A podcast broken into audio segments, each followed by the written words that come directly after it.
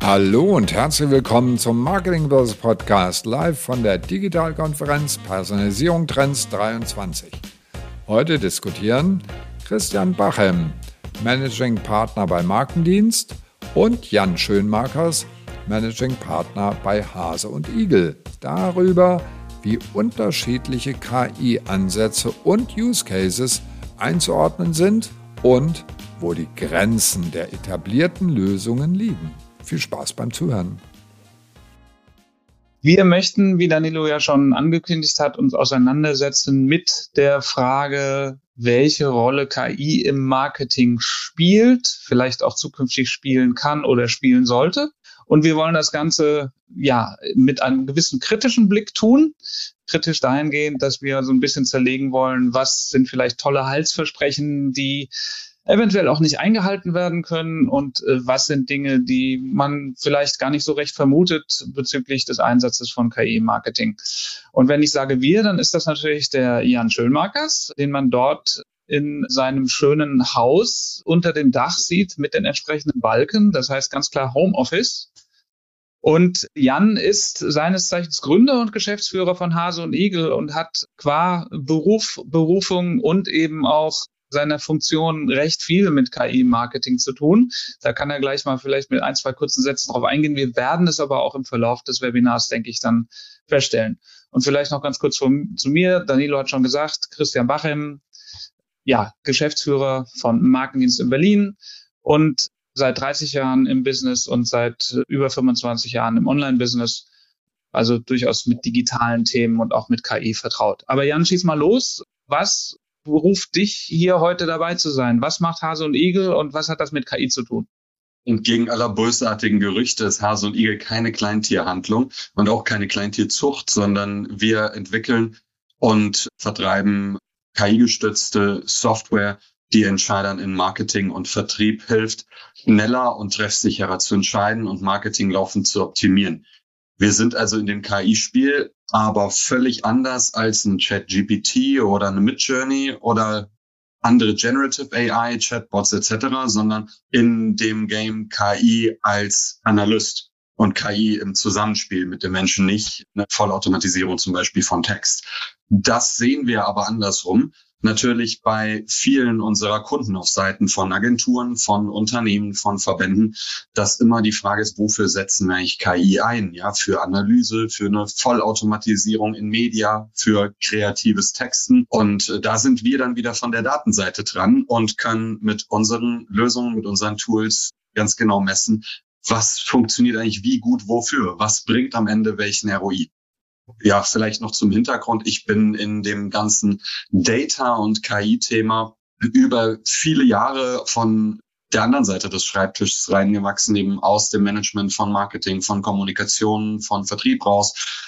Ich bin kein Informatiker, sondern ich bin eigentlich Marketing-Fuzzi, wie wahrscheinlich die meisten, die hier sich eingewählt haben und zuhören. Insofern moin an die Crowd und war einfach zunehmend genervt, dass wir Marketers keinen vernünftigen Stack haben, um Marketing mit Daten und Stück für Stück auch mit KI zu planen und zu optimieren. Und äh, genau das ist unser Thema. Auf der Idee ist Hase und Igel gegründet und gut gewachsen seit 2018. Okay, das heißt, der Igel hat, um im Bild zu bleiben, dann, der ist KI gestützt und KI getrieben. Ja, aber auch der Hase ist KI-Power. Zumindest erzählen wir das inzwischen, weil uns mal eine Agentur darauf gestoßen hat. Normalerweise sollte man als Marketer selber auf sowas kommen, aber der Schuster hat immer die dreckigsten Leisten und wir haben das auf dieses Märchen ursprünglich aufgebaut. Und da ist der Hase ja der Dumme. Der tritt da arrogant an und sagt, ich gewinne eh. Der Igel hat aber die Predictive Analytics, weiß, wie der Hase laufen wird und am Ende liegt der Hase völlig fertig in der Furche wir heißen ja mal Hase und Igel und eine Agentur hat uns mal gesagt, ach Mensch, mach doch auch was Gutes aus dem Hasen. Und dann dachten wir erstmal an Ragout und dann haben wir mehr nachgedacht und dann haben wir gesagt, Moment mal, der Hase ist natürlich auch so ein Stück weit der, der Monitoring und Agilmensch, ne? weil der, der Igel, der hat seine Predictions, aber der ist halt nun mal nicht schnell und wenn Gefahr kommt, rollt er sich ein und wenn das ein Laster ist, ist er platt. Bei einer Katze ist das gut, aber es ist halt sehr kontextabhängig. Der Hase hingegen, wenn der unterwegs neue Informationen kriegt, der schlägt sofort Haken und tänzelt seinen Wettbewerb aus. Und das ist eben auch ein Aspekt von KI. Nicht nur irgendwo die Konzepte oder den ersten Wurf, sondern dieses laufende in Industrial IoT heißt das ja dann Condition Monitoring. Wie läuft es eigentlich gerade? Gelten unsere Prämissen noch? müssen wir irgendwo umsteuern und einen Haken schlagen. Und da ist der Hase natürlich im Zweifel schneller als der Igel. Deswegen sind jetzt beide miteinander versöhnt. Okay, ich sehe schon, ihr habt das Märchen umgeschrieben, um auch dem Hasen gerecht zu werden. Sehr fair, wenig diskriminierend. Aber lass uns doch mal einsteigen. Unser Thema ist ja genau die Frage nach KI im Marketing. Du hast jetzt schon relativ viele Aspekte kurz angeschnitten. Ich würde erstmal ganz einfach anfangen wollen und ein bisschen auseinanderlegen wollen, wenn wir über KI sprechen, welche Arten von KI könnten wir denn da sinnvoll unterscheiden? Also was natürlich in aller Munde ist seit einigen Monaten und was sicherlich diesen neuen Boom, ich glaube, es ist ja der dritte Boom von KI, den wir jetzt sozusagen erleben, was den ausgelöst hat, war natürlich eine Form von generativer I, also Generative AI mit ChatGPT, weil es jetzt plötzlich für alle sichtbar und anwendbar ist, weil es äh, eine Art Massenphänomen ist. Aber das ist ja nicht alles. Also fangen wir vielleicht mal an mit generativer AI. Das ist eine Spielart. Kannst du ja mal ein bisschen mit Kontext und Inhalt füllen, Jan? Es ist freundlich, dass du es Boom und nicht Hype nennst, weil aus meiner Sicht wird das KI-Thema im Moment sehr stark gehypt gepaart mit einer sehr undifferenzierten Wahrnehmung gerade im Marketing, wir, wir machen gerade eine große Studie mit unseren Tools, wo wir KI gestützt, das ist dann der, der Inside Joke, KI gestützt, den Diskurs über KI analysieren, um zu schauen, was verbinden Menschen eigentlich mit KI, was unsere KI dazu ausspuckt. Jetzt kriege ich den Preis für den, der am häufigsten KI in einem Satz gesagt hat ist, dass KI im Marketing derzeit wirklich synonym ist mit dem Thema Generative AI und mit ChatGPT und ein bisschen mit Journey. Also der Idee, cool, wir können ja die Kreation automatisieren. Das natürlich hängt bei ChatGPT auch noch vieles andere dran. Ja, man kann das für Code Review nutzen, man kann es für einfache Coding-Aufgaben nutzen, man kann es nutzen für Research, aber bitte nicht tun, das Tool fantasiert wirklich sehr gerne vor sich hin. Das sehen wir regelmäßig sowohl selbst als auch bei Kunden für Inhaltsanalysen. Aber klassischerweise ist eben ChatGPT, so wie Midjourney auch als Generative AI, auf diesem Punkt die KI fabuliert, kreativ. Deswegen ist sie auch für Research vielleicht nicht die beste Wahl, weil sie fabuliert. Aber das darf sie ja, das soll sie ja. Die soll geile Texte schreiben, die soll geile Bilder machen. Und im Moment wird und zwar nicht erst seit ein paar Wochen, sondern wirklich auch über das letzte Jahr im Marketing diskutiert, gesprochen, gehypt, als gäbe es sonst nichts, als wäre das die KI. Das ist natürlich eine Sache, die im Marketing Riesenpotenzial hat zur Automatisierung und damit günstiger, schneller, die andersrum auch ein riesen Schockpotenzial hat. Die Frage, wie viel Creative Jobs werden wegfallen? Werden überhaupt welche wegfallen? Wenn, wie viele? Wie viele Agencies sind betroffen? Insofern ist klar, dass das so der Talk of the Town ist, aber es ist halt super verengt, weil es nur eine Art von KI ist, die in einem ziemlich großen Nische im Marketing ihre Existenzberechtigung hat und da viel wichtiger werden wird noch, aber halt nur in einer Nische. Und es gibt eben alles Mögliche an KI noch darum, was völlig anders gelagert ist und im Marketing aber auch heute schon eine wichtige Rolle spielt und noch viel wichtiger wird. Bevor wir auf die anderen um, ähm, Formen von KI eingehen, lass uns noch mal kurz bei Generative AI und tatsächlich auch bei ChatGPT bleiben, weil ich empfinde das auch so, nehme das auch so wahr, dass tatsächlich im Marketingumfeld häufig komplett mit dem Gesamtfeld von KI gleichgesetzt wird.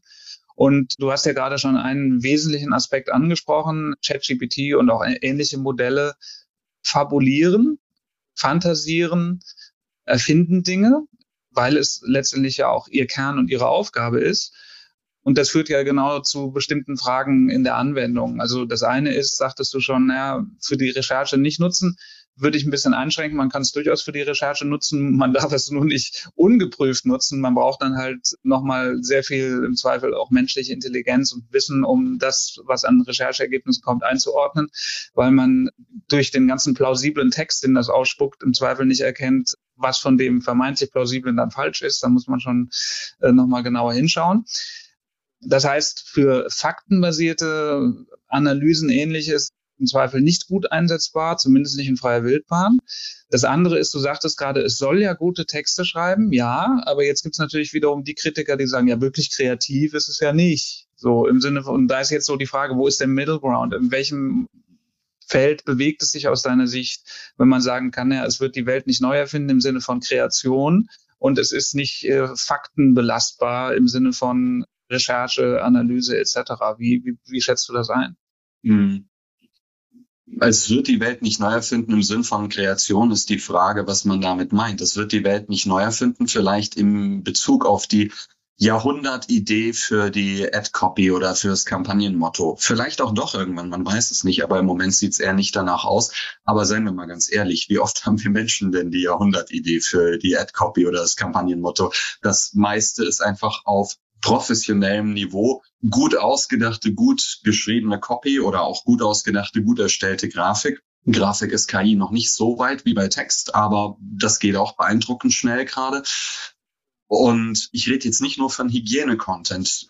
Da wird eh schon ganz lange automatisiert. Ich meine, zeig mir eine Zeitung, die, die wirklich noch ihre Zweitritt sonst was Liga Sport Tickermeldung oder ihre Börsentickermeldung oder sowas selber schreibt und nicht von Algorithmen schreiben lässt. Das ist längst Game mehr oder weniger weltweit. Und das wird sich halt in weitere, sagen wir B und C Copy, ob in Journalismus oder in PR oder in Marketing mit Sicherheit ausbreiten. Bei der A-Copy, wo man wirklich sagt, oh scheiße, ja, da hängt jetzt viel von ab und der Schuss muss absolut sitzen, denke ich, dass trotzdem ChatGPT dort einiges an wilden Brainstorm, Design Thinking, sonst was Workshops kurz schließen wird, indem man sagt, die neue Kunst, die dann vielleicht den, den Workshop, den ersten Workshop ersetzt, nicht alle Workshops, ist das Ding gut zu prompten und daraus ein Reservoir an Anfangsideen und an Anfangsmaterialien auch dann visuell, wenn wir jetzt auch an Bild-KI denken, an Audio zusammenzustellen, damit wir drauf gucken können, sagen, wir haben schon mal ein paar Ideen als Firestarter, die wir diskutieren können, die wir dann verfeinern, wo wir das ins Spiel bringen, was wir Menschen eben haben, was eine KI nicht hat, nämlich eine Empathie für die Zielgruppe. Keine rein aus Backdata emulierte, weil man irgendwelche Sachen im Netz mal sich angeguckt hat, sondern eine, eine wirklich mit unseren Spiegelneuronen live generierte Empathie. So, okay, nee, nee, nee, nee, das können wir denen nicht sagen. Oder andersrum, ich glaube, das muss noch mehr in die und die Richtung gehen. Das ist ja, was dafür fehlt. Na, KI wie ChatGPT, der realweltliche Bezug, werden wir später sicher auch noch im Kontext Chatbots draufkommen. Aber so ein Anfang, auch für absoluten so mal, Premium-Top Content zu schaffen, dass man sagt, wir haben schon mal was, wo wir diskutieren können und woran wir uns reiben können. Das wird sicherlich auch dort eine Rolle spielen.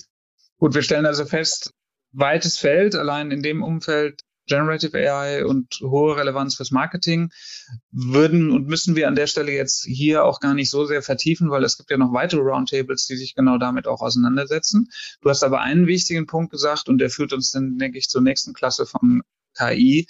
Äh, man muss sich immer wieder vergegenwärtigen, dass in dem Sinne ja nicht neu ist, weil eben seit Jahren verschiedenste Redaktionen, Wirtschaftsredaktionen, Sportredaktionen mit künstlich erzeugten Berichten und Texten arbeiten, nämlich bei Routine-Themen, die man eben wunderbar über eine Maschine erzeugen lassen kann. Und das war bisher ein Spezialthema, wird es vielleicht auch weiter sein, aber es ist halt nicht ins breite Feld der Öffentlichkeit gedrungen und durch ja, ChatGPT und Co. ist es sicherlich jetzt wieder ein bisschen bekannter und klarer geworden. Also per se in dem Sinne nichts Neues, hat jetzt aber eine neue Qualität. Lass uns vielleicht mal einen Schritt weitergehen und über KI-Marketing sprechen, die vielleicht nicht so allgegenwärtig ist oder nicht so im Fokus ist oder nicht so, um dein Wort zu bemühen, gehypt wird, welche Form von KI würde dir denn als nächstes einfallen, wenn wir jetzt mal weggehen von Generative AI? Ich würde einen nahen Schritt noch da dran gehen. Was mir eigentlich als erstes einfällt, ist natürlich, je tiefer wir in die analytischen und quantitativen Dinge kommen, aber so ein Schritt, der noch relativ nah dran ist, gerne damit reingeworfen wird, aber wirklich nicht das gleiche ist, ist eine inhaltsanalytische KI. Also Language Models werden im Moment zusammengefasst als, ja, das ist halt GPT, eine Large Language Model und Haken dran. Aber Language Models, bevor das alles zusammengefasst wurde, da wurde dann auch noch differenziert in Verfahren wie eben Word Embeddings, wie Entity Matching, Sentiment Modeling. Und das ist insofern spannend, als das eine ist, Inhalte zu generieren. Und da äh, haben wir schon drüber diskutiert. Das hat natürlich einen großen Impact aufs Marketing. Das andere ist aber auch Inhalte zu verstehen. Das ganze Thema nicht nur Social Listening, sondern auch Verarbeiten, Nutzen von vorhandenen Daten, zum Beispiel in CRM-Systemen, in Callcentern, in Umfragedaten.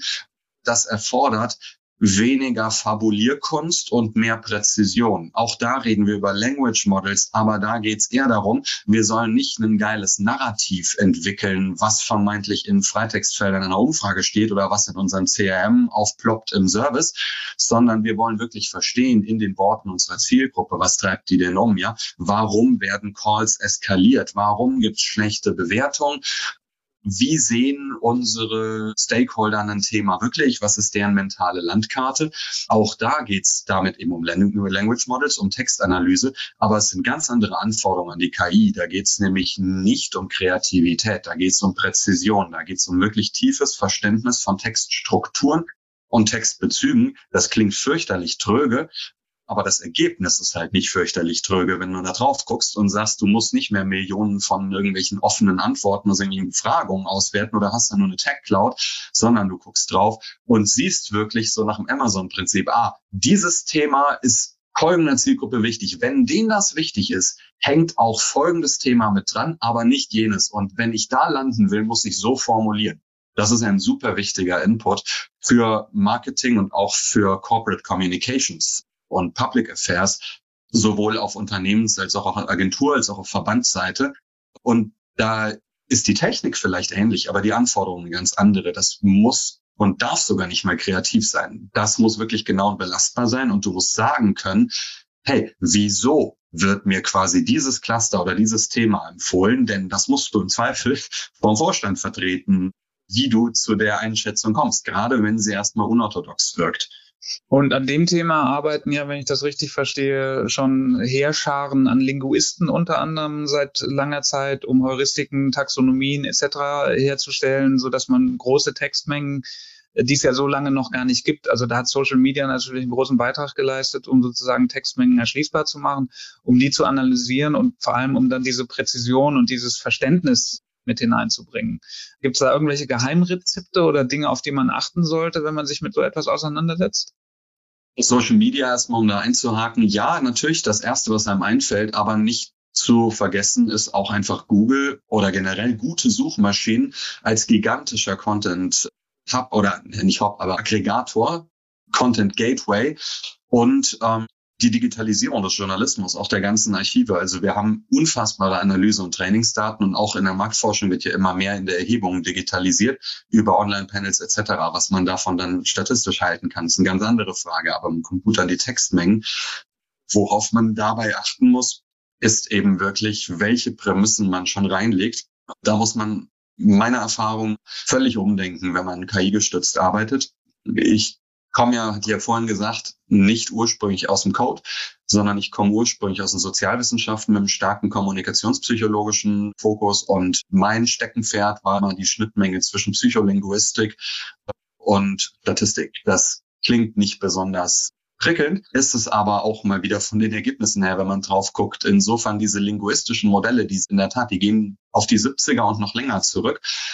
Die haben aber immer erfordert, dass man als Mensch schon irgendwo absteckt, wonach sucht man, weil diese Datenmengen für Menschen gar nicht ergebnisoffen analysierbar sind. Da würde man Jahre dran arbeiten, das würde kein Schwein äh, finanzieren. Wenn man Algorithmen drauf ansetzt, dann sieht's genau andersrum aus. Dann ist analytisch gesehen das größte Problem, wenn man zu viel Bias reinlegt. Ich meine, wir erinnern uns an die, die Chatbot-Erfahrungen von unter anderem Microsoft. Wenn man sagt, verstehe die Menschen über Twitter, dann kriegt man am Ende einen rassistischen Chatbot, der zu Beleidigungen neigt.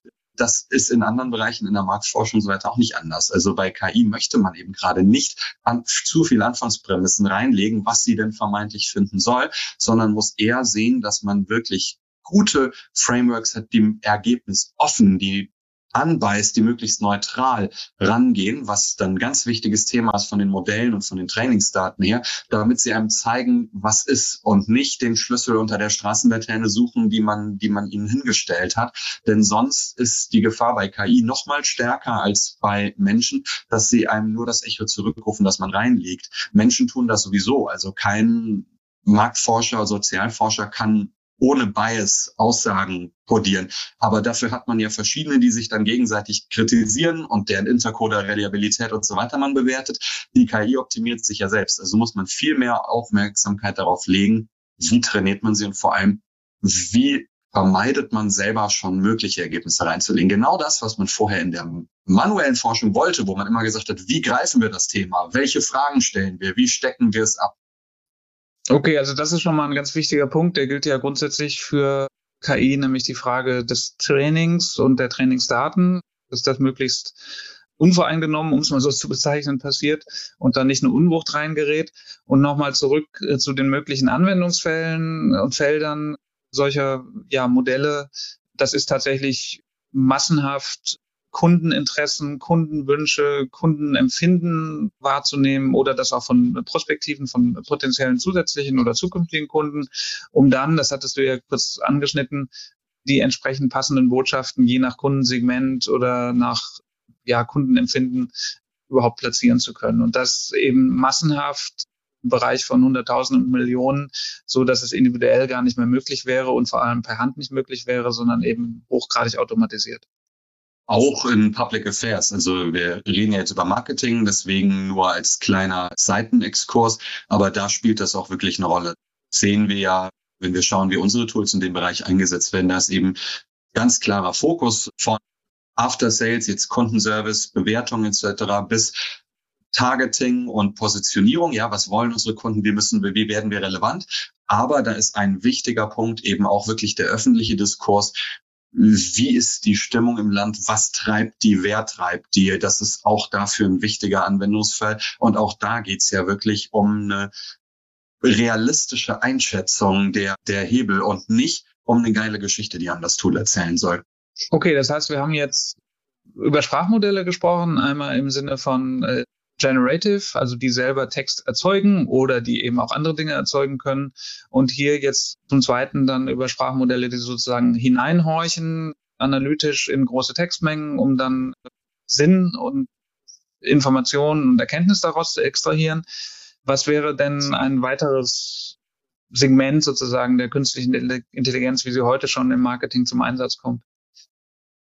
Ein ganz großes Feld, das eigentlich, wenn man sich's näher anguckt, nur in Anführungsstrichen glorifizierte Statistik ist. Jetzt muss dafür aber jeder dankbar sein, weil 98 Prozent der Bevölkerung nie wirklich besonders einen Draht zu Statistik hatten und nie Lust hatten, den, das irgendwie von Hand schon gar nicht, aber mit irgendwelchen Tools auch wie MATLAB oder SPSS oder so zu berechnen. Insofern, wenn man das automatisieren kann und dann auch noch in geiler, als wenn man es selber macht, muss erstmal jeder dankbar für sein. Die Frage ist, ob ist das denn dann überhaupt KI? Weil die Leute halt so vor Augen haben, KI sind die sprechenden Roboter oder eben die der Algorithmus, der dann eine Symphonie komponiert. Aber ja, selbstverständlich ist das KI. Das sind ja super voraussetzungsvolle Tätigkeiten von der Datenintegration, wo wir Menschen einfach nicht nur schnell genervt sind von, sondern auch B, einen Haufen Fehler machen, bis hin zu den extrem komplexen Berechnungen, das ist aus meiner Sicht sogar der derzeit breiteste und größte Anwendungsfall von KI, wo sie wirklich schon zum Einsatz kommt. Im Research, in der Strategie, in Media, in der Optimierung wenn es darum geht, eben Muster in Daten zu erkennen, zum Beispiel in Performance-Daten oder in Social Listening-Daten oder in entlang des ganzen Funnels, ja, was bringt uns wirklich ein Return on Ad Spend, darin die Muster zu erkennen, die Erfolgstreiber zu erkennen und auf der Basis zum Beispiel Mediabuchungen zu optimieren oder Vorschläge für eine Schwerpunktsetzung im Content zu machen oder für eine, einen, einen Channel-Mix, ein Media-Mix-Modeling etc. Das sind Themen, die sind schon seit Jahren im Einsatz, die werden immer breiter, immer tiefer und die sind den meisten noch nicht mal als KI bewusst. Ob man es dann KI oder Machine Learning nennt, ist eine reine Makulatur irgendwo. Das ist, sind KI-Algorithmen, das ist Machine Learning. Die machen aber halt was, was wir Menschen auch theoretisch selber könnten, nur nicht in der Geschwindigkeit, in der Qualität. Deswegen wird's nicht so hoch gehypt, obwohl es aktuell mit Sicherheit deutlich mehr Wertschöpfung bringt, als Generative AI. Und man darf ja auch nicht vergessen, auch Generative AI macht was, was wir Menschen auch können. Wir können auch Gedichte schreiben, verdammt, wir haben das erfunden, ne? dass wir jetzt sagen, oh mein Gott, ein Algorithmus kann das, ist so ein bisschen der Vaterstolz. Den empfinden wir nur nicht in diesem Bereich der, der Daten- und Zahlenanalysen, weil wir da selber meistens weniger Draht zu haben, gerade im Marketing. Das ist jetzt ein spannender Aspekt, da würde ich jetzt gerne ein bisschen drauf rumreiten oder ein bisschen länger verweilen. Warum? Weil, wie du ja zu Recht gerade geschildert hast, Machine Learning spielt im Marketing heute schon eine ganz große Rolle. Insbesondere im digitalen Marketing schauen wir in E-Commerce, schauen wir in Suchmaschinenoptimierung, schauen wir in Programmatic. Da haben wir im Zweifel überall oder an sehr vielen Stellen ja, Machine Learning im Einsatz. Und was wir sehen, ist natürlich, dass darauf komplette, wie es neudeutsch heißt, Ökosysteme aufgebaut wurden und immer auch weiter aufgebaut werden. Äh, was wir sehen, sind potenziell große Effizienzen, die man damit heben kann. Du hast gerade gesagt, man kann in dieser Geschwindigkeit, in dieser Skalierung diese verschiedenen Modelle menschlich überhaupt nicht anwenden. Man überlässt es aus gutem Grund den Maschinen. Was wir aber auch sehen, ist natürlich, äh, dass es da Fehlsteuerungen gibt. Eingangs wurden wir vorgestellt als die beiden, die den Algorithmen amok gesprochen haben. Das ist eben genau eine Art dieser Fehlsteuerung. Das heißt, man lässt ein Machine Learning System auf bestimmte Reize loslaufen und es erkennt diese Reize, folgt ihnen und gräbt sich sozusagen in Tunnel ein und man stellt am Ende fest, vielleicht auch viel zu spät, oh, das ist ein Tunnel, den ich gar nicht graben wollte, ich wollte eigentlich woanders hin, als Mensch, als derjenige, der das alles verantwortet. Können wir gleich nochmal ein bisschen ausführlicher darauf eingehen. Und das andere sind ja tatsächlich, dass wir zum Teil Systeme haben, die sich äh, gegeneinander ja fast schon bekriegen. Also denken wir an sowas wie Fraud, also Betrug, betrügerische Digitalwerbung und dann die Versuche, diesen Fraud wiederum zu entdecken und zu bekämpfen, dann hat man ja im Grunde da eine Art Hochrüstung auf Ebene von durchaus KI-Systemen, die da im Hintergrund stehen. Ist da meine Einschätzung richtig oder sehe ich das an der Stelle zu kritisch? Nein, also die Gefahr gibt's selbstverständlich und, und offenkundig auch, dass wir so eine Art Red Race der KI erleben, bei der einerseits immer mehr KI eingesetzt wird, um zum Beispiel Mediabuchungen zu automatisieren, teilweise auch Werbemittelerstellung, gleichzeitig immer mehr KI eingesetzt wird, um solches, so, so ein System zu spielen, so ein System zu gamen, Stichwort Ad Fraud, und dann wieder die KI, um den Ad Fraud zu erkennen und am Ende hat man dann die drei, eine Dreiecksbeziehung von Algorithmen, die sich gegenseitig belagern. Dagegen ist grundsätzlich ja erstmal nichts einzuwenden, solche Themen zu automatisieren. Das Problem ist Prinzipalagent. Ja, hat man da noch eine menschliche Kontrolle drüber und ist auch noch nachvollziehbar, warum was ausgespielt wurde, ist nachvollziehbar, was wirklich Fraud ist und wie der Anteil ist, ist nachvollziehbar, nach welchen Kriterien ähm, Fraud oder vermeintlicher Fraud erkannt wird da sehe ich eher das Problem, weil ich meine, es wurde immer schon automatisiert, was ging, es wurde immer schon beschissen, es wurde immer schon gut Geld damit verdient, Betrug aufzudecken. Ähm, das ist ja erstmal kein neues Spiel. Neu ist dabei aber, dass den Menschen immer weniger Kontrolle darüber noch zugebilligt wird, was da eigentlich passiert. Teilweise liegt es auch einfach an der sehr niedrigen Kompetenz der, der Anwender, die solche Systeme einsetzen. Also vieles an Fehlsteuerung, zum Beispiel in Programmatic, würde sich vermeiden lassen, wenn man vorher genauer drüber nachdenkt, welche Ziele setzt man, welche Strategien, wie promptet man, wenn wir jetzt mal in die ChatGPT-Sprache verfallen, wie promptet man den Algorithmus das ganze Thema natürlich auch Whitelisting, Blacklisting, das ist alles nicht neu. Je mehr Kompetenz man hat, desto besser kann man steuern. Aber wenn sich das gegenseitig hochschaukelt zwischen verschiedenen KIs auf der, äh, sag mal, Ausspielungsseite, auf der Fraud-Seite, auf der Fraud-Detection-Seite, dann ist am Ende die Gefahr, dass man ein System hat, das vermeintlich optimiert ist, bei dem man aber gar nicht mehr einigermaßen objektiv drittlesertauglich nachvollziehen kann, ist das wirklich so optimal und vor allem warum? Und das sehe ich schwierig, weil die Verantwortung ja immer noch beim Menschen liegt. Die Budgetverantwortung liegt bei Menschen, die rechtliche Verantwortung liegt bei Menschen und wir Menschen sind auch zum Glück nach wie vor die und das wird sich meiner Meinung nach auch auf lange Sicht nicht ändern, es sei denn, unter Algorithmen fangen dann eigene Unternehmen zu gründen und dürfen das von der Regulierung her. Wir sind die, die bestimmen, wie eine Marke auch positioniert werden soll, ein Produkt. Also müssen wir ja auch die sein, die eine Kontrolle darüber behalten, wie ist diese Marke jetzt wirklich präsent und nach welchen Kriterien. Wenn ihr das nächste Mal live bei unseren Experten-Roundtables mit dabei sein wollt, schaut mal auf digitalkonferenz.net vorbei. Dort findet ihr immer das Programm unserer aktuellen Digitalkonferenz. Gut, also ein Zwischenfazit oder vielleicht ein Appell an der Stelle wäre, immer künstliche Intelligenz mit Bedacht einsetzen in vielerlei Hinsicht. Es geht darum, dass man überhaupt weiß, welches System für welchen Anwendungszweck äh, sinnvoll ist oder welche Art von Modell.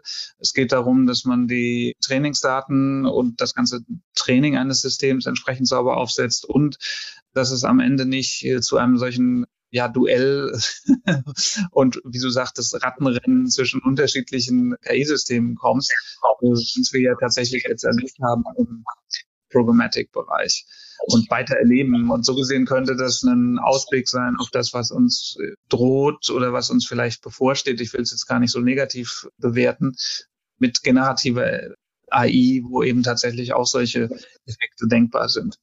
Möchte aber nochmal auf einen Aspekt eingehen. Du hattest das natürlich, und das sollte jedem klar sein, ja erwähnt, wie wichtig die Daten sind. Und da sehen wir, glaube ich, auch allein im Programmatic in der Vergangenheit einen sehr klaren Punkt, weil ja immer unterstellt wurde, dass Programmatic-Buchungen, wenn sie mit einem Targeting versehen sind, dass sie dann wunderbar präzise sind. Und wenn man das aber überprüft hat, hat man häufig festgestellt, diese Präzision war entweder überhaupt nicht gegeben oder sie war sehr mittelmäßig, um es mal freundlich zu formulieren. Was wiederum daran liegt, dass die Datenbasis, auf der dort die Algorithmen zum Einsatz kamen, einfach nicht ausreichend war. Das heißt, wenn ich zu wenig auf Basis von sehr zusammengestöpselten Cookie-Informationen zu wenig über den Nutzer weiß und dann glaube, dass ich auf Basis dieser unzureichenden Informationen einen äh, scharfen Algorithmus trennscharf auf diesen Nutzer loslassen kann, dann kann ich das dem Algorithmus nicht anlassen, lassen, allerdings eben äh, der Tatsache, dass er aufgrund löchriger Daten immer wieder ins Leere greift. Und weiß nicht, hast du dazu eine Einschätzung, äh, wie man auch die Qualität solcher Daten im Vorfeld einordnen kann, damit solche Dinge nicht passieren? Ich würde es eher andersrum angehen, sagen, was muss man tun, damit es funktioniert? Die Qualität von Cookie-Daten zum Beispiel zu bewerten, das kommt sehr darauf an, hat man die überhaupt, sind das First-Party-Cookies, kann man überhaupt bewerten, wie die erhoben wurden. Wenn das irgendwo von außen kommt, dann ist es teils gar nicht möglich und oft sehr aufwendig zu überprüfen. Ich halte es für sinnvoller, gleich von der anderen Seite ranzugehen, weil also zum einen Cookies, wie wir sie kennen, das ist ja jetzt für keinen was Neues sind sowieso auf dem Ritt im Sonnenuntergang. Zum anderen gibt es meiner Meinung nach hier gerade eben mit der Verbindung von Big Data und KI viel bessere Möglichkeiten da zu automatisieren mit einer besseren Qualität. Und das eine ist eben die Datenbasis. Ein großes Problem, das bisher oft bestand, war einfach, dass der Funnel zu kurz war, um vernünftig die Ergebnisse zu bewerten und dass dadurch eine Automatisierung sehr stark auf Klicks oder auf Conversions optimiert hat, aber eben nicht auf Kundenwert und auch nicht auf einen, auch nicht auf einen Markenwert. Wenn man es vernünftig machen will, dann führt absolut kein Weg dran vorbei, CRM-Daten mit einzubeziehen, um wirklich in den Kunden Wert rein zu bemessen, bringt uns das oder was bringt uns nicht nur irgendwelche Conversions, sondern werthaltige Conversions von Kunden, mit denen wir Spaß haben, was auch komplett anonymisiert geht. Das ist überhaupt kein GDPR-Problem und auf der anderen Seite eben auch nicht nur auf die Vertriebsseite zu gucken, sondern auch vernünftige Markenmetriken zu haben, sei es befragungsgestützt, sei es Big Data gestützt, zum Beispiel eben über Social Listening, Brand Searches, Direktaufrufe etc oder am besten in einer Verschränkung aus beiden und damit die Algorithmen zu füttern und da also quasi die Leckerlis zu verteilen oder die Schelte zu verteilen, denn dann haben gute Algorithmen überhaupt erst eine Chance, auf die wirklichen Marketingziele zu optimieren. Sonst, wie du sagst, kann man es nicht im Algorithmus anlassen. Das andere Thema, wo aus meiner Sicht eine Riesenverbesserung, aber auch ein Riesenrechenaufwand bevorsteht, ist das Thema, was kommt nach den Cookies. Und da kann aus meiner Sicht in ganz vielen Bereichen die Antwort nur heißen contextual.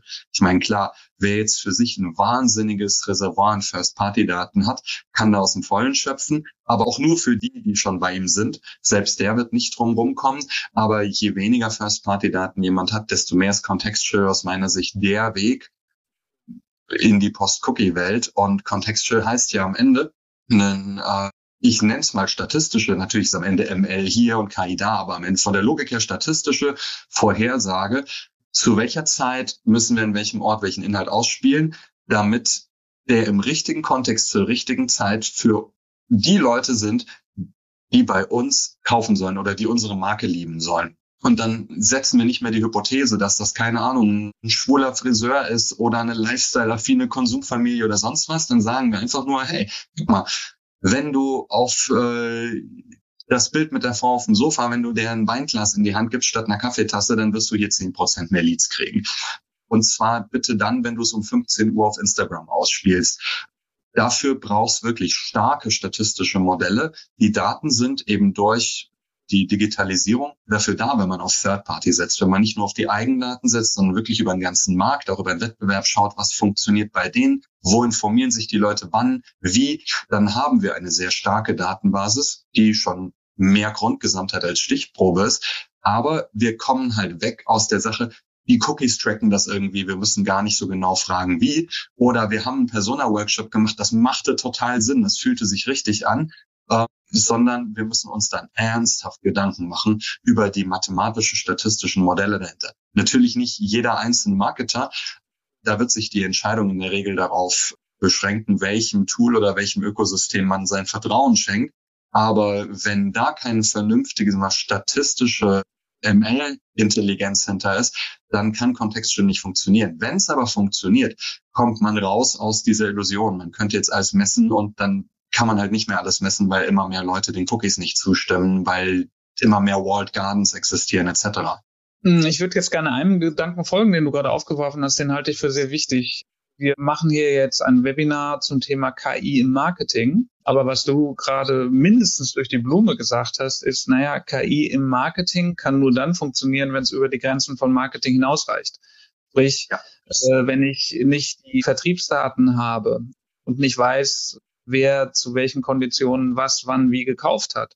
Wenn ich nicht die Daten aus dem CRM habe, was ja häufig auch außerhalb des Marketings liegt, dann bin ich mit meinen Ansätzen für KI im Marketing springe ich im Zweifel zu kurz, weil die Daten einfach nicht ausreichen, um die richtigen Schlüsse zu treffen. Dann kann es durchaus passieren, dass ich sogar die falschen Schlüsse treffe und dass ich das sogar noch durch KI optimiere, in Anführungsstrichen das ist ja etwas, das erleben wir auch immer wieder, wenn wir Marketing-Mix-Modelle machen und der Kunde uns am Anfang sagt, ja wunderbar, wir haben alle Daten, kein Problem.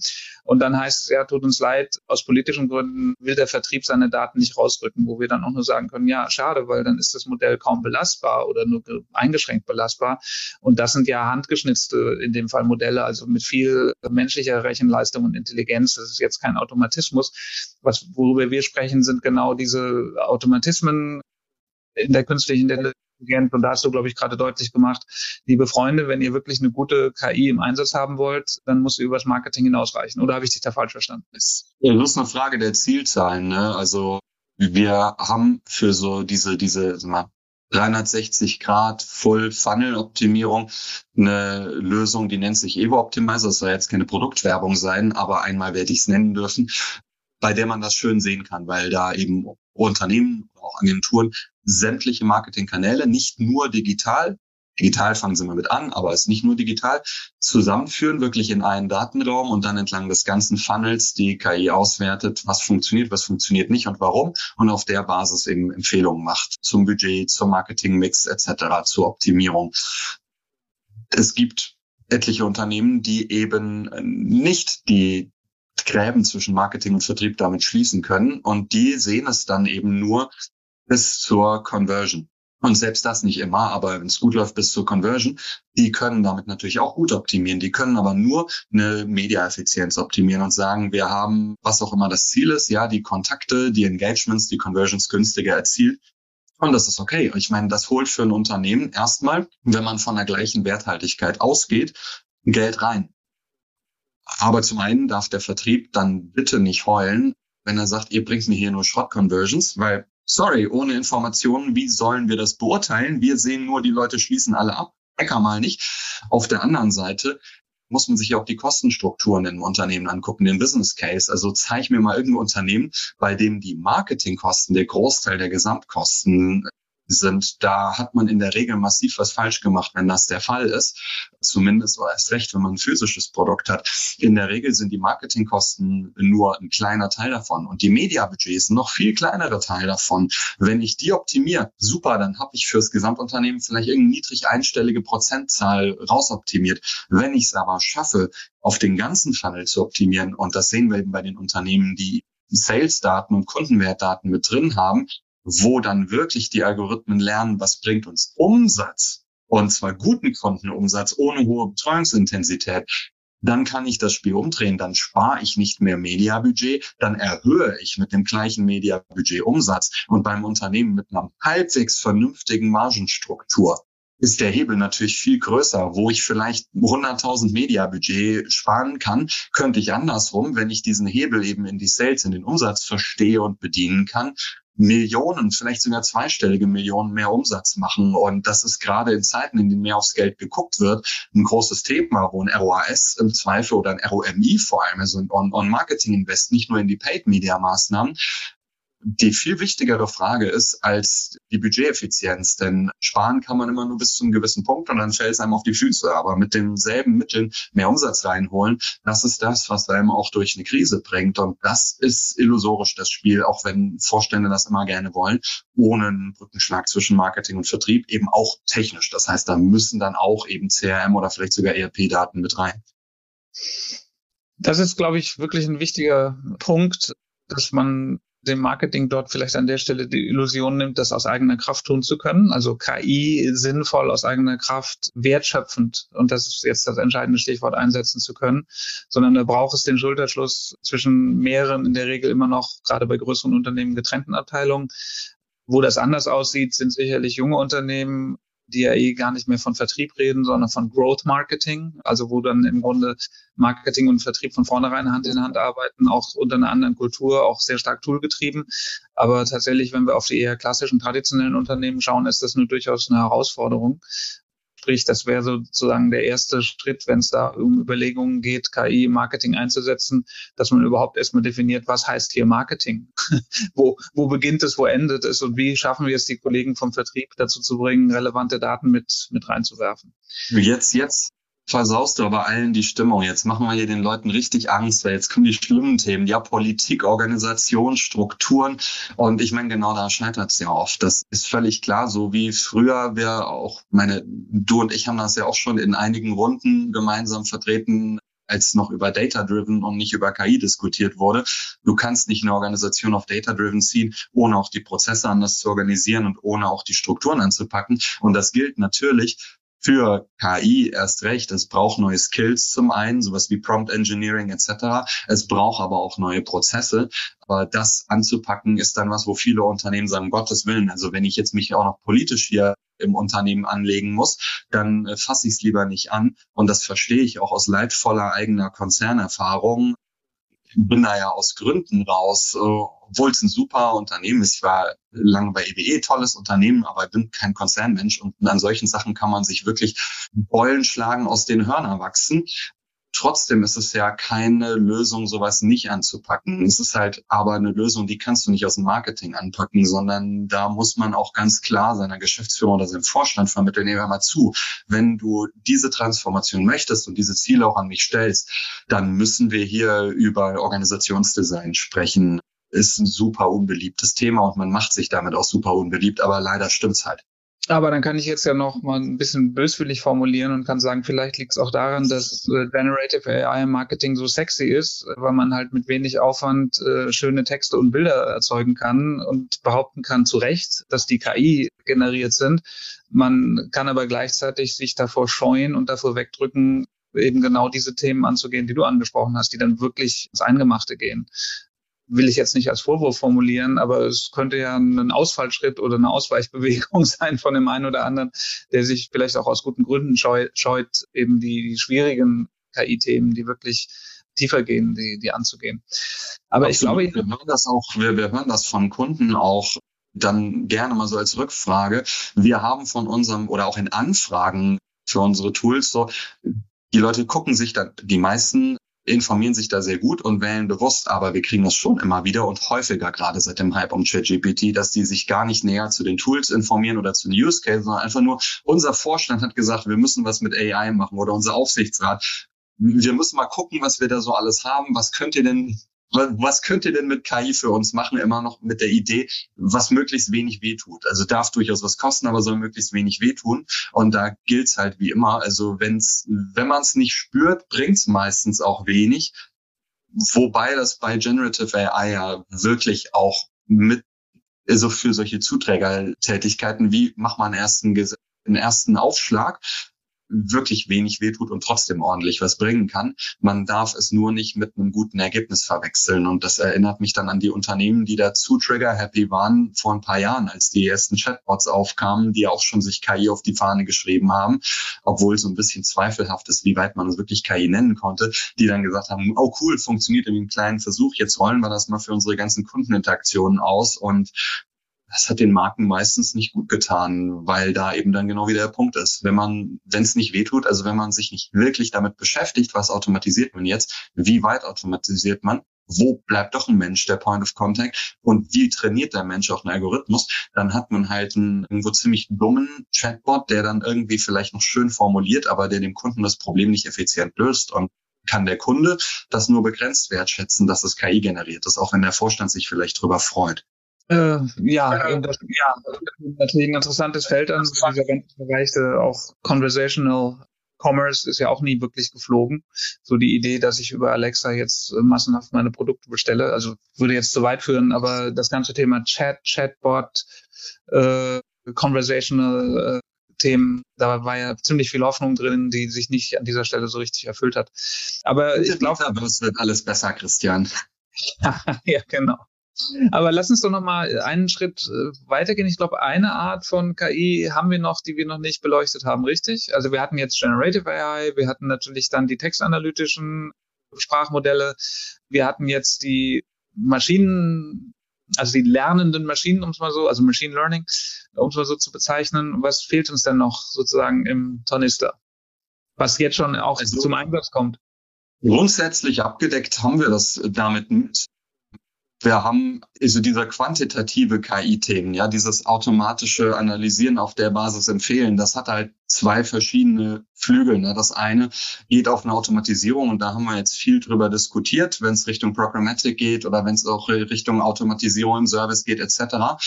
Automatisches Ausspielen für Contextual Targeting. Aber das gleiche Framework, also die gleichen Arten von Analysen, die kann und sollte man ja auch einsetzen, um Menschen zu befähigen, schneller und besser zu entscheiden. Funktioniert ja auch auf der Basis statistischer Analysen ML gestützt. Aber da geht es dann eher um sowas wie Nachfrageprognosen. Ja, irgendwie, wie viel, welche Ware sollen wir eigentlich überhaupt in den Shop ziehen, in welchen Mengen, welches Thema interessiert unsere Leute gerade, was ist eine realistische Zielzahl, die wir erwarten können, wenn wir mit so und so viel Budget in den Markt reingehen. Das ist die gleiche Quelle, aus der sich speist, aber da geht es darum, Menschen zu befähigen und eben nicht zu automatisieren. Und das ist was, was mir in der ganzen Diskussion viel zu kurz kommt. Denn am Ende, erstens, ich schätze, die meisten, die sich hier eingewählt haben, wollen gerne ihre Jobs behalten. Es sei denn, sie können bei vollen Bezügen in den Frühruhestand gehen. Und dann sollten wir uns überlegen, was macht uns als Menschen stark? Und wir sind zum einen Verantwortungsträger und als solche nicht ersetzbar. Wir haben eine, so intuitive Kreativität, die noch, würde ich behaupten, der von Generative AI überlegen ist, wenn es um realweltliche Themen geht. Wir haben Bullshit-Detektor, was richtig wichtig ist, und wir haben Empathie. Das heißt, die Entscheidungen, die wir als Menschen treffen, sind nicht nur rechtlich notwendigerweise bei Menschen, die sind auch psychologisch notwendigerweise oft bei Menschen weiterhin anzusiedeln und strategisch. Und dafür ist KI eine Möglichkeit, auf Basis dieser quantitativen, qualitativen Analysen ein ganzes Stück von Strategieberatung und Marketingberatung zu automatisieren. Nämlich die Datenerhebung, die Datenintegration, die Analyse bis hin zur Interpretation, so dass wir Entscheidungsvorlagen kriegen. Aber wir treffen die Entscheidung. Das ist im Grunde ja nichts anderes, als wenn wir sagen, wir treffen die nicht selbst, wir automatisieren und dann wird automatisch irgendwas durchgebucht. Aber ich bin der Meinung, meistens ist es für das Vollautomatisieren noch zu früh und für manches wird es immer schwierig bleiben, es voll zu automatisieren, ohne Negativeffekte zumindest für die Marke zu kriegen. Deswegen das Erste, womit eigentlich jeder anfangen sollte, ist, seine eigenen Entscheidungen damit zu befeedbacken und damit vorzubereiten, ähm, damit ist auch sichergestellt, dass man selbst so der Broker ist, der bewerten kann, wie gut ist jetzt das, was aus der KI kommt. Kann ich dem vertrauen, was steckt dahinter, der das vertreten kann, der es in die Organisation tragen kann. Und da springen mir viele zu weit und sind, bevor sie überhaupt selber verstanden haben, wie es funktioniert und selber ihre Entscheidungen damit anders und hoffentlich besser treffen, schon gleich an dem Punkt, ja, lass mal automatisieren irgendwas zu automatisieren, was man aber selbst noch gar nicht versteht und was man auch nicht für die eigenen bewussten Entscheidungen nutzt, ist gefährlich. Da haben wir das klassische Zauberlehrling-Risiko. Ja, ich glaube, das ist ein ganz wichtiger Punkt, weil tatsächlich geistert diese Idee ja auch schon länger und jetzt sehr akut und aktuell immer wieder durch die Branche im Sinne von, naja, der nächste Schritt ist dann, ich habe einen Agenten, einen persönlichen Agenten und der nimmt mir letztendlich auch noch die Entscheidungen ab und ich sitze dann daneben und gucke mir das alles nur noch an und dass das so wahrscheinlich nicht wirklich gut funktionieren wird, das kann man sich schon ausmalen. Aber das, was du angesprochen hast, Jan, ist ja genau der Nutzen, den KI heute schon stiftet und noch viel stärker stiften kann, nämlich Entscheidungen vorzubereiten, Entscheidungen zu untermauern, Entscheidungen herbeizuführen, zu unterstützen. Und tatsächlich das sehr fundiert, wo ich dann letztendlich eine Prognose bekomme, am besten noch mit einer Aussage, Aussage zu wie viel Prozent Wahrscheinlichkeit diese Prognose auch noch eintreffen wird, so dass ich dann wirklich eine Abschätzung treffen kann, welchem Rat folge ich hier? Folge ich der Intuition? Folge ich dem System? Folge ich Experten? Folge ich Kollegen? Kann ich alles gegeneinander abwägen? Ist ja wunderbar. Aber da habe ich tatsächlich eine große Unterstützung.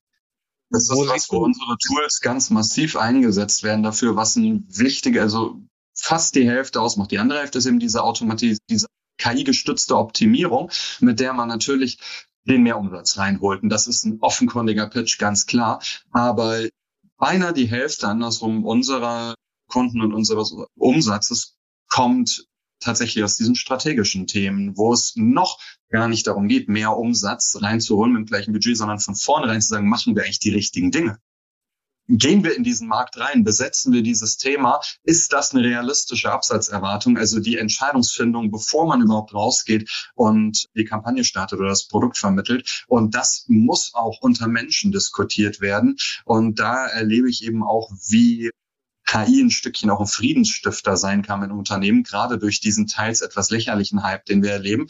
Das, ist, das hat die KI gesagt, das hat dann gleich ein Gewicht. Ob das so sein sollte, kann man drüber streiten. Aber der positive Nebeneffekt ist, man streitet eben nicht mehr über Meinungen. So, das ist doch nur deine Sicht, sondern wenn man dann objektive, unvoreingenommene Analyse hat und eine Empfehlung aus der KI und es ist ein System, das erklären kann, also das Stichwort Explainable AI, erklären kann, warum es diese Empfehlung macht, dass man überprüfen kann, dann sehen wir da teilweise ganz erstaunliche Effekte, dass wirklich äh, ewig zerstrittene Akteure und Abteilungen einen Tisch haben, um den sie sich rum versammeln können. Dann haben die immer noch unterschiedliche Meinungen, aber wenigstens die Bewertung der Lage ist schon mal geteilt und das ist zielführend im Strategie- und Planungsprozess.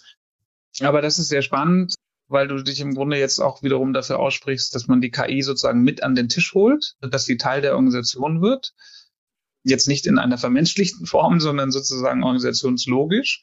Und wir hatten vorhin ja gesagt, na ja, eine gute KI, eine KI funktioniert im Marketing dann gut, wenn sie über Grenzen des Marketing hinausgeht. Jetzt hast du ihr gerade sozusagen Platz am Tisch äh, der Entscheider oder der Menschen zugewiesen in einem sehr menschlichen Kontext.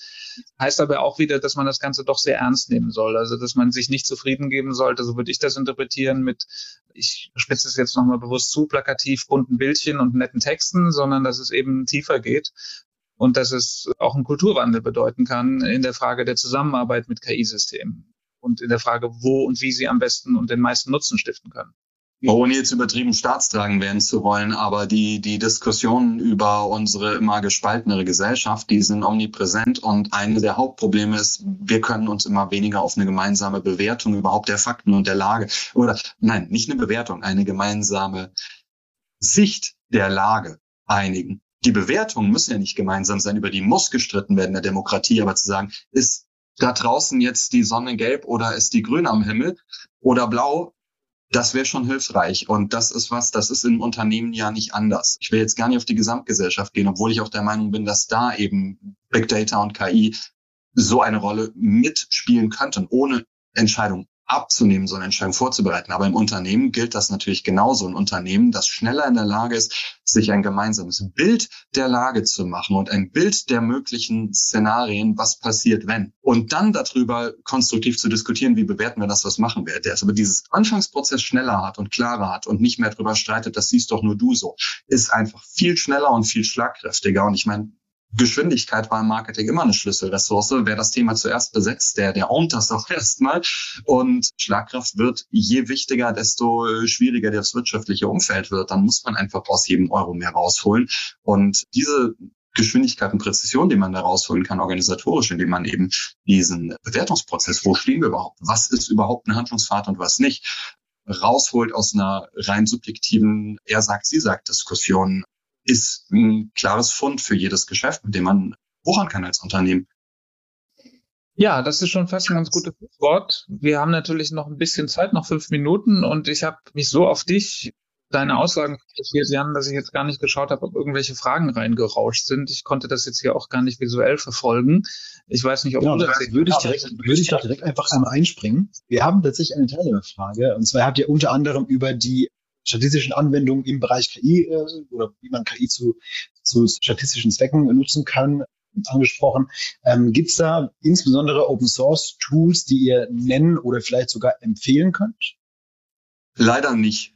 Wir haben dafür selber eine eigene Modeling Engine entwickelt bei Hase und Igel und ist natürlich immer geil, sowas zu haben und danach ist man stolz drauf, aber im Vorfeld unternehmerisch macht man das nur, wenn man es muss, weil Statistik haben wir ja nicht erfunden wenn wir was zum vernünftigen Kurs hätten zukaufen oder direkt Open Source aufsetzen können, hätten wir das ja gerne gemacht. Es gibt vernünftige Statistiktools, die eine begrenzte Reichweite haben, die also die klassische Statistik können, jetzt nichts mit ML zu tun haben. Da gibt's manche, die auch kostenlos sind. Jetzt kann man sich zusammen googeln von etliche Unis, stellen einfach Statistikrechner bereit, mit dem man schon gut rumspielen kann in der klassischen Statistik. Oder es gibt sehr günstige Programme wie DataTab, für die man nicht so tief drinstecken muss wie für die Profisachen MATLAB, SPSS und dergleichen. Ähm, aber jetzt ML-gestützte Statistik, was es gibt, sind gute Frameworks. Man kann auf R, also R, viel aufbauen, man kann auf Python viel aufbauen, aber in beiden Fällen muss man dafür programmieren können und braucht ein Data Science Verständnis wenn man sich ein wirklich gutes Modeling Set oder einen guten Modeling Stack bauen will. Deswegen haben wir gesagt, wir bauen ursprünglich haben wir auf R aufgebaut, haben gemerkt, das ist gut für Statistik, aber für Software kann man es nicht wirklich nutzen, würde ich keinem empfehlen. Python ist dafür das Mittel der Wahl. Und darauf haben wir unseren eigenen Stack aufgebaut, den Modellfinder, der genau das macht. Aber das war halt auch ein Weg dahin und ein Invest, das aufzubauen. Das ist leider nichts, wo man Plug and Play sich irgendwo bedienen kann mit Open Source und kostenlos. Natürlich kann man sich solche Lösungen einkaufen von uns oder auch von anderen, aber die sind weder Open Source noch sind sie kostenlos und kostengünstig ist immer eine Bewertungsfrage. Ich würde sagen, sie bringen sehr viel, aber billig ist es halt alles nicht, weil man eben wirklich noch viel selber machen muss. Wenn man aber Leute hat, die mit Python gut umgehen können, das müssen nicht mal super seniorige Leute sein. Es reichen irgendwie Absolventen oder sogar richtig gute Werkstudenten, die eben nicht nur Code können, sondern die auch ein Data Science Verständnis haben, kann man sich auf Basis der existierenden Python Frameworks schon und, und Libraries dahinter schon ziemlich schnell was Passables bauen, zum Beispiel für Sachen wie Zeitreihenanalysen oder multivariate Analysen. Ja, ich kann das nur bestätigen. Framework äh, kriegt man, aber ein Engine nicht. Den muss man selber bauen oder sich dazu kaufen. Also man hat im Grunde eine Karosserie, aber ohne Motor. Und man braucht halt beides. Wir sind mit Blick auf die Zeit tatsächlich durch und wir haben auch wenn ich das richtig betrachte, Jan, sämtliche Themen, die wir ansprechen wollten, angesprochen. Wir haben versucht, die verschiedenen Arten und Formen von KI auseinanderzuklamüsern. Wir haben versucht deutlich zu machen, an welcher Stelle sie heute schon im Marketing zum Einsatz kommen und dass es eben weit mehr ist als Generative AI und ChatGPT und Konsorten. Ja, und haben versucht, da mal so ein bisschen hinter die Kulissen zu schauen, das Ganze vielleicht ein bisschen kritisch auch zu beleuchten. Ich hoffe, das ist uns gelungen. Und Danilo wartet schon darauf, um die nächsten hineinzulassen für den nächsten Roundtable. Also ganz herzlichen Dank, Jan. Hat mich sehr gefreut, wie immer. Und ich sage einfach mal bis zum nächsten Mal. Danke dir, Christian, und danke dir, Danilo. Und vielleicht noch in die Runde einen kleinen Lifehack zum Schluss. ChatGPT bitte nicht prompten für Restauranttipps. Da werden Restaurants empfohlen, die es gar nicht gibt oder die wo völlig. Aber weil wir jetzt in der Mittagessenszeit sind, ChatGPT gerne nutzen, um ein bisschen Psychogramm reinzugeben und dann zu sagen, was für einen Kuchen sollte jemand wie ich backen oder was für ein Rezept sollte jemand wie ich kochen. Für Rezepte ist das richtig geil. Sollte man mal probieren, kommt man auf neue Ideen. Das war der Marketingbörse Podcast mit einem Mitschnitt der Digitalkonferenz Personalisierung Trend 23 aus dem Juni 2023. Es diskutierten Christian Bachem, Managing Partner beim Markendienst und Jan Schönmarkers, Managing Partner bei Hase und Igel. Danke fürs Zuhören und gerne das nächste Mal live bei digitalkonferenz.net.